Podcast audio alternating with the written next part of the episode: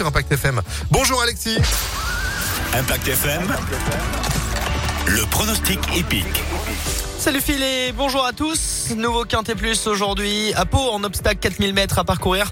La discipline du steeplechase qui nous attendait 13h50. Ils seront 14 concurrents après deux forfaits et nous allons retenir en tête le numéro 9 Black Boa favori des bookmakers avec euh, Geoffrey Réancel, cheval qui reste sur une seconde place dans ce type d'épreuve.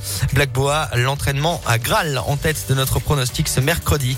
Opposons-lui à Las Bandero, bien connu euh, des Quintet Plus avec euh, Kevin Nabé.